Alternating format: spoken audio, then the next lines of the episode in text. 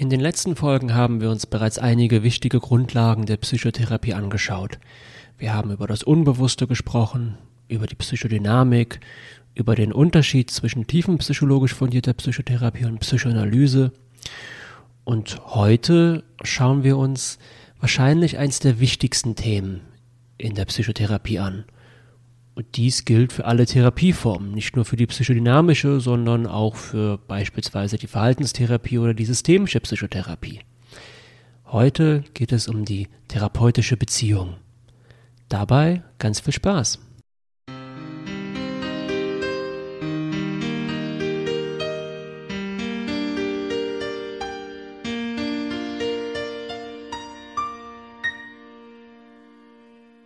Und damit hoch erfreut, euch wieder hier zu haben zur Folge 3 unseres psychodynamischen Podcastes.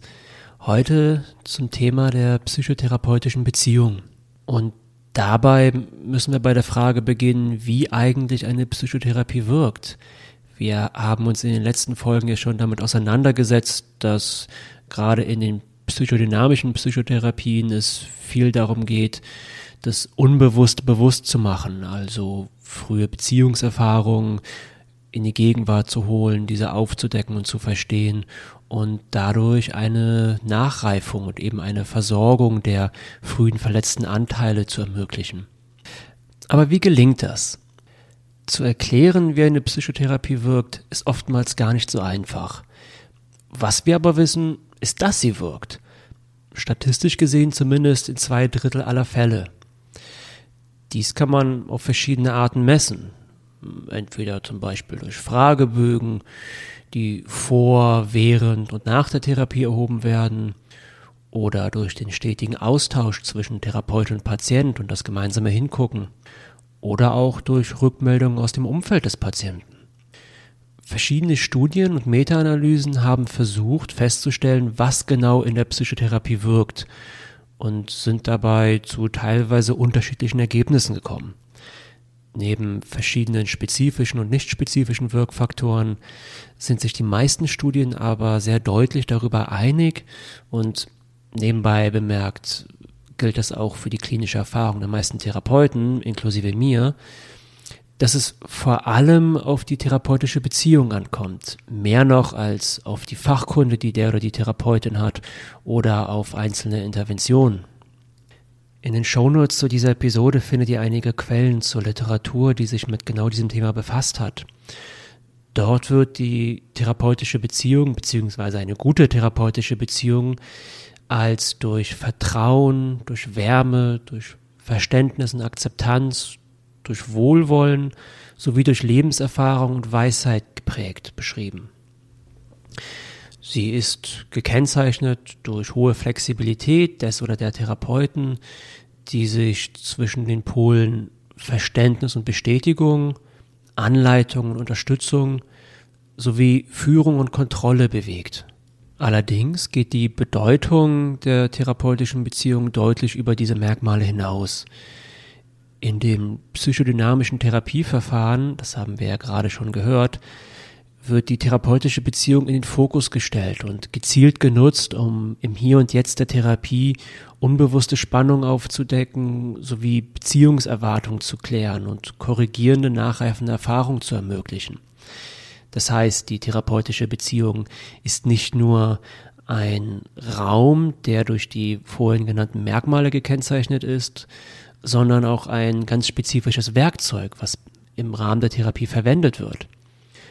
Die psychotherapeutische Beziehung ist ganz generell das, was sich zwischen Patient und Therapeut im gesamten Therapieverlauf und sogar schon vom ersten Kontakt an abspielt. Eigentlich könnten wir sagen, dass dies sogar schon mit den Fantasien des Therapiesuchenden vor dem Erstkontakt beginnt. Das Besondere und was im Alltag normalerweise nicht der Fall ist, ist die Möglichkeit, im Hier und Jetzt zu betrachten, was sich zwischen diesen zwei Menschen oder zwischen den Gruppenmitgliedern im Fall von Gruppenpsychotherapie abspielt.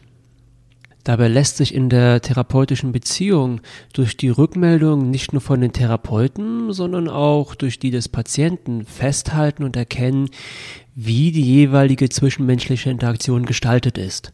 Also was emotional bei den beiden Beteiligten passiert, wie bestimmte Verhaltensweisen und Aussagen verstanden werden bzw. wirken und es kann eine direkte Rückmeldung dazu gegeben werden.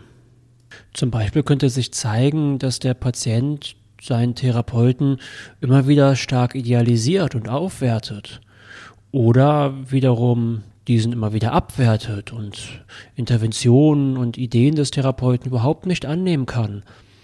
Immer wieder betont, wie viel besser andere Therapeuten bereits mit ihm umgegangen sind und dass er sich von seinem jetzigen Therapeuten überhaupt nicht verstanden fühlt. Nun könnten diese Äußerungen dem Patienten gar nicht bewusst sein und erst durch die Rückmeldung des Therapeuten tatsächlich Gegenstand der Betrachtung werden. Vielleicht merkt der Patient gar nicht, dass er in jeder Stunde immer wieder betont, wie viel Erfahrung er bei seinem letzten Therapeuten gesammelt hat und erfährt erst durch die Rückmeldung des Therapeuten, dass dieser dadurch sich entwertet fühlt. Nun könnte es sein, dass sich in dem Verhältnis zum Therapeuten etwas widerspiegelt, was der Patient aus anderen Situationen auch kennt, beispielsweise aus dem Verhältnis zum eigenen Vater. Wenn es nun gelingt, dies zu verstehen, können sich Rückschlüsse herstellen lassen und unbewusste Gefühle und Beziehungserlebnisse verdeutlichen, die aus der Vergangenheit des Patienten herrühren und heute noch einen Einfluss auf ihn haben beziehungsweise auf seine Beziehungsgestaltung. Um all dies aber zu bewerkstelligen, braucht es eben die therapeutische Beziehung, also das Gegenüber, welches mit den Eigenschaften, die wir vorhin aufgezählt haben, dem Patienten durch aktive Rückmeldung hilft, zu verstehen, was sich auf der Beziehungsebene unbewusst zwischen beiden abspielt. Wenn wir so darüber nachdenken, fallen uns wahrscheinlich nur sehr wenige Gespräche oder Beziehungen ein, in denen wir vom Gegenüber direkt zurückgemeldet bekommen, wie wir wirken und auch gefragt werden, wie das Gegenüber auf uns wirkt oder wie es uns mit der Rückmeldung des Gegenübers geht. Häufig trauen wir uns ja auch gar nicht, solche Rückmeldungen zu erfragen oder wollen es schlicht gar nicht wissen. Ein wesentlicher Aspekt der therapeutischen Beziehung ist also die Arbeit im Hier und Jetzt und die direkte Rückmeldung beider Beteiligter über das, was zwischen ihnen passiert. Der Grundgedanke ist dabei, dass sich im Raum der therapeutischen Beziehung das wiederholt, was bei dem oder der Patientin auch im Alltag passiert. Also, dass sich die Beziehungsthemen, die im Alltag eine Rolle spielen, nach einiger Zeit auch in der Psychotherapie zeigen mit dem Unterschied, dass diese dort vom Therapeuten oder von der Therapeutin gesehen und aufgegriffen werden können, sodass ein Gespräch darüber und die Arbeit an diesen Themen möglich wird. Ebenso wie wir es gerade in unserem Beispiel gehört haben. Ein anderes Merkmal der therapeutischen Beziehung kommt übrigens schon häufig vor der Therapie zum Tragen, nämlich der Wunsch, mit jemandem sprechen zu können, der nicht Teil des eigenen familiären oder sozialen Netzwerks ist. Mit anderen Worten, jemand, bei dem Dinge sicher erzählt und dargelassen werden können, ohne dass es in die sonstigen Beziehungen hineinschwappt. Dabei merken wir, dass Sicherheit ein wichtiger Teil der therapeutischen Beziehung ist. Hier kommen wir auch nochmal kurz auf die Schweigepflicht zu sprechen, also auf die Sicherheit, dass das Gesagte den Raum, in dem es gesagt wird, nicht verlässt. Dabei hat das Gefühl von Sicherheit natürlich auch etwas mit dem Wesen des oder der Therapeutin selbst zu tun. Der amerikanische Psychotherapeut Carl Rogers, und auch da habe ich euch die Quelle unten nochmal in die Shownotes gepackt, der die humanistische Psychotherapie begründete, sagte hierzu, dass es drei wesentliche Merkmale des effizienten Psychotherapeuten gäbe. Diese drei Merkmale sind genaues Einfühlen, bedingungslose positive Annahme und Aufrichtigkeit. Ich denke, dass in einer psychotherapeutischen Beziehung, in der diese drei Punkte von dem oder der Psychotherapeutin beachtet werden, ein Raum entsteht, der zum einen als sicher empfunden werden kann und eben auch die Chance zur Entwicklung oder wie wir vorhin gesagt haben, Nachreifung bietet. Und diese Sicherheit, auch wenn das jetzt vielleicht ganz trivial klingen mag, braucht es auch, um einen Raum zu bieten, in dem verstanden werden kann, worunter der oder die Hilfesuchende eigentlich leidet. Ne, zum Beispiel, weil viele Themen ja durchaus auch schambesetzt sind oder Angst machen. Dabei kommen wir auch schon zum nächsten Punkt. In meiner Erfahrung leiden Menschen nämlich am häufigsten unter mangelnden Fähigkeiten bzw. Schwierigkeiten, die eigenen wichtigen Beziehungen im Leben zu gestalten. Seien es Paarbeziehungen, Freundschaften, Beziehungen zu Kollegen oder in der Familie. Psychotherapie bietet hier eine Chance, die eigenen verletzten Anteile kennenzulernen, was auch bedeutet, sich mit dem auseinanderzusetzen, was in frühen Beziehungen vielleicht gefehlt hat oder verletzend, vielleicht sogar traumatisch war. Der Gedanke ist dabei, dass das, was aufgrund von schmerzlichen Beziehungserfahrungen zu bestimmten Anpassungen und dysfunktionalen Verhaltensweisen geführt hat, eben auch am ehesten im Rahmen einer positiven Beziehung bearbeitet und heilen kann. Das ist das, was wir im therapeutischen Sprachgebrauch als korrigierende oder eben nachreifende Beziehungserfahrung bezeichnen. Ne, den Begriff Nachreifung haben wir nun schon einige Male gehört. Er bedeutet, dass im Rahmen der therapeutischen Beziehung dadurch, dass verstanden werden kann, was sich in den Beziehungen des oder der Patientin stets wiederholt, ganz bewusst etwas anders gemacht werden kann, dass quasi eine neue Erfahrung gemacht werden kann und dass diese Erfahrung, so sie sich denn öfter positiv wiederholt im Rahmen der therapeutischen Beziehung, sich einprägen kann und eben zu einer Korrektur führen kann. Mit anderen Worten, dass die jeweilige Person neue Handlungsoptionen hat, dadurch, dass sie neue Erfahrungen macht und dass sie dadurch, dass sie in der therapeutischen Beziehung etwas anders macht, dann dies auch im Alltag anwenden kann und Stück für Stück auch dort Dinge anders angehen kann und dann eben auch dort andere Beziehungserfahrungen macht. Somit ist die Psychotherapie und die therapeutische Beziehung wie eine Generalprobe fürs Leben zu sehen, die es ermöglicht, die eigenen verletzten Anteile zu betrachten und eben einen neuen Umgang mit diesen zu finden. Dabei kann zwar die Vergangenheit nicht geändert werden, aber wie wir gerade gehört haben, können neue Erfahrungen ermöglicht werden, die wiederum neue Wege möglich machen. Ein weiterer Faktor, der hier besprochen werden sollte, ist die Zeit. Der Aufbau einer therapeutischen Beziehung benötigt Zeit, was gegen den aktuellen Trend der Ökonomisierung im Gesundheitswesen spricht. Zunehmend kommen Apps auf den Markt, die Psychotherapien ersetzen oder verkürzen sollen. Kurzzeittherapien werden bezuschusst und es gibt Vorschriften, wie zum Beispiel eine bestimmte Anzahl an Erstgesprächen, die in jeder Praxis pro Quartal durchgeführt werden sollen. Dies alles drängt auf schnellere bzw. kürzere Psychotherapien. Hierzu lässt sich auch die gestiegene Förderung von Gruppentherapien in den letzten Jahren zählen. Allerdings ist genügend Zeit wichtig. Ne? Sprechen wir hier doch über eine Veränderung von Beziehungsmustern, die sich meist über Jahrzehnte oder sogar ein ganzes Leben lang verfestigt haben. Ein Aspekt, den wir bisher aber ausgelassen haben, ist der geschichtliche. Also mit anderen Worten, wie es überhaupt kam, dass die psychotherapeutische Beziehung in den Fokus der Psychotherapie gerückt wurde. Damals, also zu Zeiten Sigmund Freuds mit Aufkommen der Psychoanalyse, wurde Psychotherapie zunächst als eine Art Ein-Personen-Therapie gesehen. Zum einen, weil der Therapeut im Beziehungsgeschehen noch gar nicht so mitgedacht wurde und zum anderen, weil der Patient auch als Einzelwesen verstanden wurde.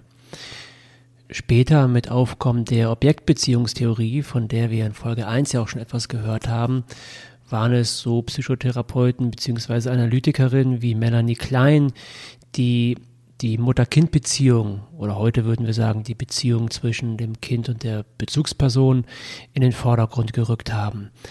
Dem lag der Gedanke zugrunde, dass das Kind an sich gar nicht alleine existieren kann, sondern immer nur zusammen mit seiner Mutter bzw. seinen Bezugspersonen. Und entsprechend wichtig sind eben die Beziehungserfahrungen, die das Kind dabei macht und welche sich im Kontext der Psychotherapie wiederholen. In der nächsten Folge hören wir etwas zu Übertragung und Gegenübertragung, zwei bedeutsamen Konzepten, die aus der Entwicklung der Objektbeziehungstheorie hervorgegangen sind.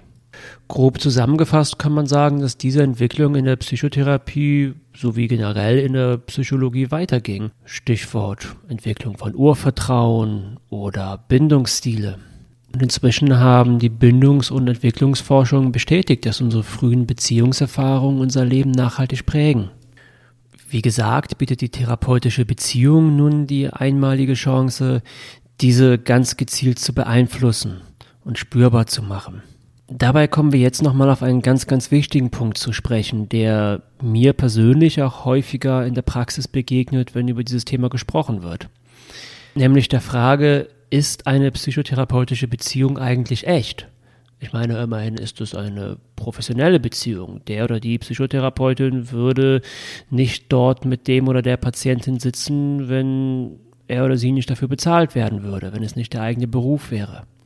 Und auch wenn dies natürlich stimmt und es keinen Beweis dafür geben kann, dass die Therapeutin es wirklich wohlwollend mit ihrer Patientin meint, so würde ich dennoch immer dafür argumentieren, dass die therapeutische Beziehung eine echte Beziehung ist. Sie ist sicherlich eine besondere Beziehung. Ne? Sie ist etwas sehr anderes als beispielsweise eine Freundschaft oder eine kollegiale Beziehung, geschweige denn eine Paarbeziehung oder eine Beziehung zu Familienmitgliedern. Auch wenn sich bestimmte Muster und Erfahrungen wiederholen, wie wir gerade gehört haben. Und immerhin weiß der oder die Patientin ja meist nur sehr wenig von der Therapeutin, während diese sehr viel vom Patienten erfährt. Mit anderen Worten, es gibt ein Ungleichgewicht in der Beziehung, welches so normalerweise in anderen Beziehungen ja auch nicht auftritt. Dennoch denke ich, dass es im Rahmen der Psychotherapie durchaus spürbar wird, ob die therapeutische Beziehung von Aufrichtigkeit und Wohlwollen geprägt ist. Wenn dem nicht so ist, und auch das gibt es ja, ist zu überlegen, ob entweder ein Therapeutenwechsel sinnvoll ist oder, was der häufigere Fall ist, es spielt sich etwas zwischen Patient und Therapeut ab, was mit der Beziehungsdynamik zwischen beiden zu tun hat und Gegenstand der Betrachtung sein sollte. Insofern sind gerade Konflikte in der therapeutischen Beziehung von größter Bedeutung und können, wenn es gelingt, diese zu verstehen, zu großen Fortschritten im therapeutischen Verlauf führen. Dabei ist eine grundlegend positive Beziehung zwischen Therapeut und Patient natürlich schon wichtig. Egal ob Verhaltenstherapeut oder Psychoanalytiker, die therapeutische Beziehung ist stets der Kern einer jeden Psychotherapie. Sie ist der Ort, wo sich Konflikte abspielen, wo sich unbewusste Beziehungserfahrungen deutlich machen und wo der Therapeut, der im Idealfall darauf geschult ist, so wie es die psychodynamischen Psychotherapeuten sind, dies erkennt und gemeinsam mit dem Patienten daran arbeitet, diese Themen zu verstehen und bewusst zu machen, sodass neue Handlungsoptionen möglich werden. Stichwort Nachreifung. Nun kann dies allerdings auch einige Gefahren bergen, nämlich die einer ernsthaften Verschlechterung oder anderer Probleme, wenn nicht entsprechend darauf geachtet wird, was sich zwischen Patient und Therapeut abspielt. Dies bedeutet allerdings nicht, dass der oder die Therapeutin perfekt sein müsse oder dass gar keine Fehler passieren dürfen. Wie Donald Winnicott, ein weiterer Objektbeziehungstheoretiker, sagen würde, es kommt nicht darauf an, perfekt zu sein, das wäre auch unrealistisch, es genügt, gut genug zu sein. Beziehungen leben wesentlich mehr von der Reparatur von Brüchen, das heißt dem Aushandeln und dem Lösen von Konflikten, mehr als davon, dass Konflikte gar nicht erst entstehen. Um zu gewährleisten, dass die Psychotherapie in eine gute Richtung geht, gibt es verschiedene Möglichkeiten.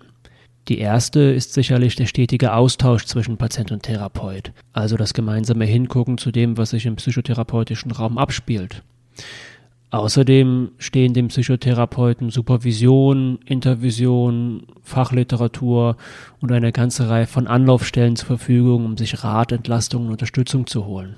Gerade weil die therapeutische Beziehung also so wichtig ist, möchte ich mit dem Rat schließen, den ich Therapiesuchenden stets mitgebe. Achten Sie auf Ihr Bauchgefühl, wenn Sie mit dem neuen potenziellen Psychotherapeuten sprechen. Sicherlich muss dieses nicht perfekt sein, aber es sollte gut genug sein.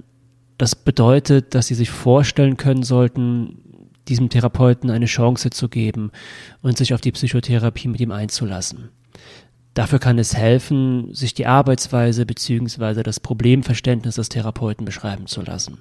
Für manche Menschen ist es zudem wichtig, dass ihr Psychotherapeut bestimmte Eigenschaften erfüllt, zum Beispiel männlich oder weiblich, älter oder jünger ist. Und wenn sie merken, dass es nicht passt, dann ist es vollkommen legitim weiterzusuchen. Selbst in Zeiten knapper Therapieplätze sollte sich niemand auf eine therapeutische Beziehung einlassen, die sich nicht hilfreich anfühlt. Wobei wir damit für heute auch erstmal am Ende angekommen sind und schließen wollen. In der nächsten Folge bauen wir allerdings auf dem auf, was wir heute gesagt haben und schauen uns die Konstrukte Übertragung und Gegenübertragung an. Zwei der wohl wichtigsten psychoanalytischen Konstrukte, welche im Rahmen der psychotherapeutischen Beziehung ihre Bedeutung entfalten. In diesem Sinne, bis zum nächsten Mal.